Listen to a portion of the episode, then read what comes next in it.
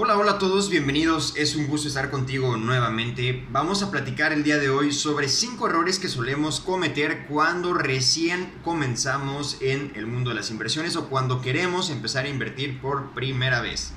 Va, hasta aquí quiero, para todos los nuevos que escuchen este episodio, que hayan llegado aquí por alguna razón, les voy a hacer un pequeño resumen de lo que hemos estado hablando. ¿Cómo puedo empezar a invertir si ya tengo mi dinero? Así que ahí les va una pequeña lección. Número uno, ¿te sobra o no te sobra dinero? Si no te sobra, ya lo hemos hablado, ¿cómo puedes empezar a organizarte? También lo puedes encontrar ahí en otros episodios a detalle. Si ya te sobra dinero, entonces, ¿qué es lo que estás buscando hacer con tu dinero?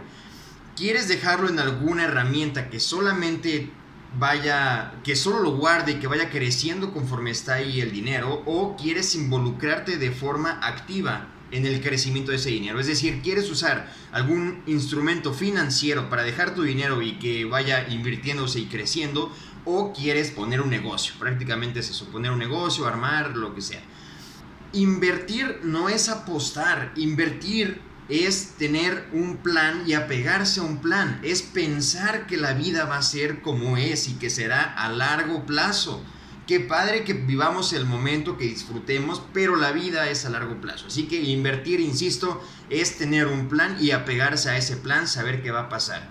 Si todavía vas a vivir 60 años, ¿no? Pues es muy probable que vivas hoy, súmale a los años que tienes hoy, súmale 60. Puede ser que los estés viviendo en un futuro. Así que hablamos de 60 años, pensar en largo plazo, por lo menos piensa en 10 años. Piensa en 10 años en tus inversiones, si no ni te metas a eso, solamente vas a empezar ahí a medio empezar a jugar.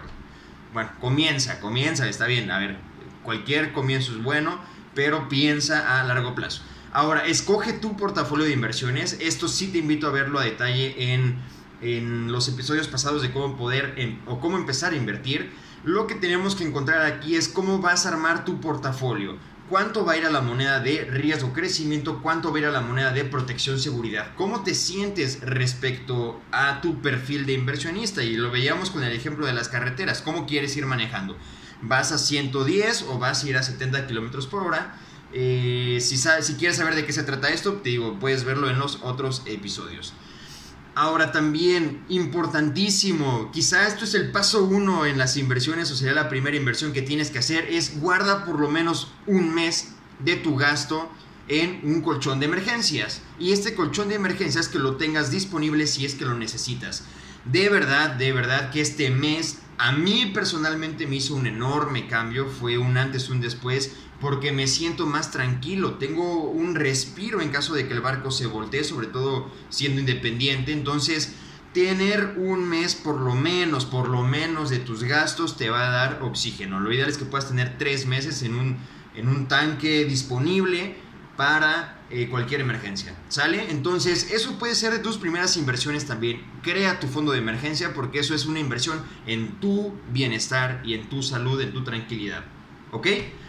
Ahora, resumen, resumen y nuevamente te vuelvo a invitar a ver el episodio si lo quieres ver completo, pero en inversiones pasivas yo no escogería algo de riesgo crecimiento que me dé menos del 10% anual y en protección seguridad algo que me dé menos del 6%. ¿Ok? Excepto por tu fondo de emergencias, en donde lo más importante es tenerlo siempre disponible.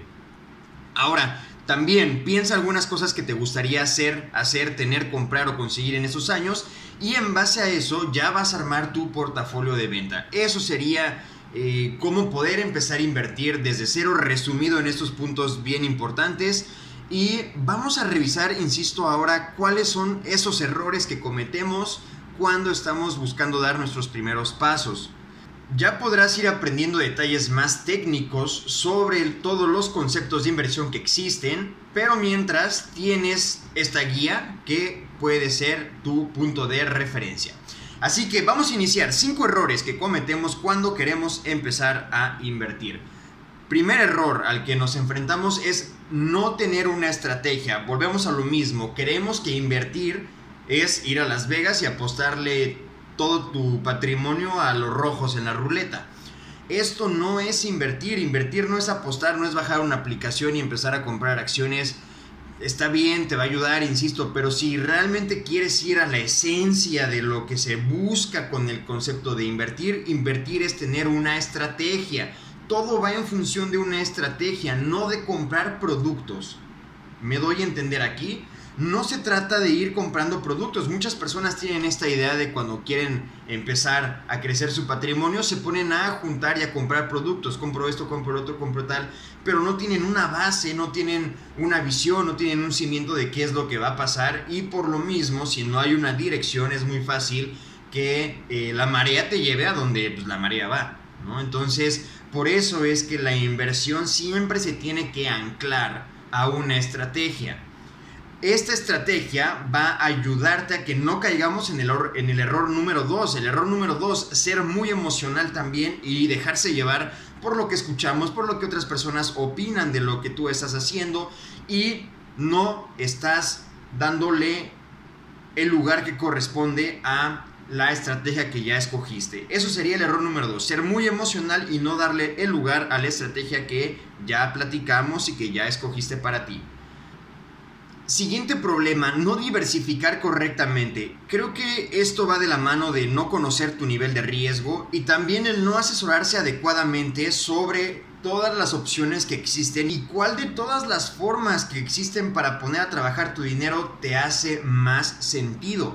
¿Quieres irte por las inversiones más dinámicas, más movidas, es decir, riesgo, crecimiento, o quieres cuidar lo que tienes? Me ha costado esfuerzo, lo voy a proteger, lo voy a cuidar, me voy por protección, seguridad. Entonces, vamos a repasar los tres primeros errores. No tener una estrategia, es decir, pensar únicamente en lo que voy a hacer ahorita, ahorita, ahorita, cómo lo pongo y qué hago, y no pensar en más largo plazo. Ser muy emocional y por las mismas emociones flaquear en mis compromisos y en mi disciplina a seguir ahorrando una parte de lo que me está llegando o seguir invirtiendo una parte de lo que me está llegando me llega, lo saco inmediatamente y lo pongo en mis herramientas de crecimiento. Esas herramientas ya las tienes diversificadas adecuadamente según tu personalidad. Van a ir en riesgo de crecimiento o van a ir en protección seguridad. Así que error número 4, seguirle teniendo miedo a los resultados del pasado. Es muy probable que nos hayamos dado un mal sabor de boca en algún momento Recuerdo personalmente, tengo dos experiencias. La primera experiencia va a ser cuando quebré mi negocio eh, emprendiendo con uno de mis mejores amigos por no tener una buena administración en mis finanzas. Realmente no puede haber un negocio exitoso si no hay buenas si no hay una buena y sana administración en el mismo, así como tampoco hay éxito económico o será mucho más difícil conseguir tu éxito personal económico si no sabes administrarte bien y no le pones atención a esto. Bueno, pero bueno, quebré mi negocio, esa fue una mala eh, experiencia que tuve en la parte de inversiones.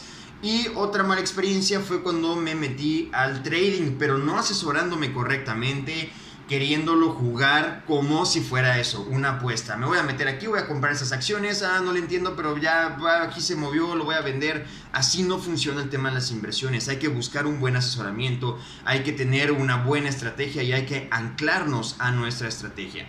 Así que no dejes que las emociones o, las malas experiencias marquen o te definan. Hay muchas oportunidades y recuerda, finalmente eh, todo estás pagando doctorados, ¿no? Pagué un doctorado de cómo no tengo que hacer forex, pagué un doctorado de cómo tengo que empezar a administrar mejor las finanzas de mi negocio. Eso es algo personal y bueno, te lo comparto.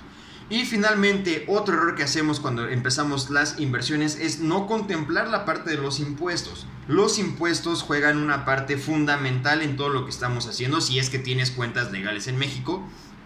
¿No? Eh, no me meto en si te vas a Islas Caimán o lo que sea, estás en México y tenemos las cuentas legales, las tienes a tu nombre. Entonces, cualquier instrumento financiero te va a generar una eh, obligación fiscal de ISR.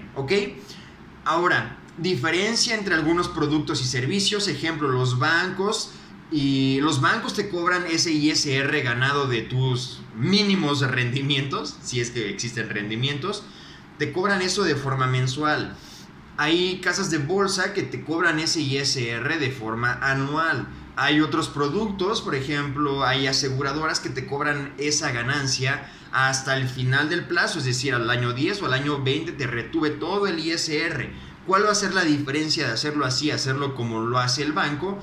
Que, pues bueno, puedes capitalizar ese ISR haciendo que la bolita de nieve vaya creciendo más y lo que todavía no te han quitado te va a seguir dando ganancia y ganancia y ganancia. A diferencia de tenerlo en el banco, donde cada mes te van quitando si es que hubo ganancia, porque muy difícilmente va a haber ganancia en el tema de banco.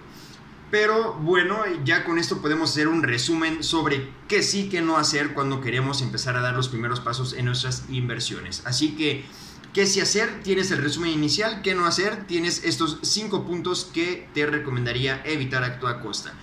De verdad es bien importante trabajar la parte de enfocarte en una estrategia y apegarte a una estrategia. Esta estrategia la podemos hacer en función a cuidar lo que hoy tienes para multiplicar tus huevos, ponerlos en diferentes canastas, ponerle un cerco al lugar donde estás multiplicando tus huevos y que no se meta el zorro y se coma ahí lo que estás haciendo.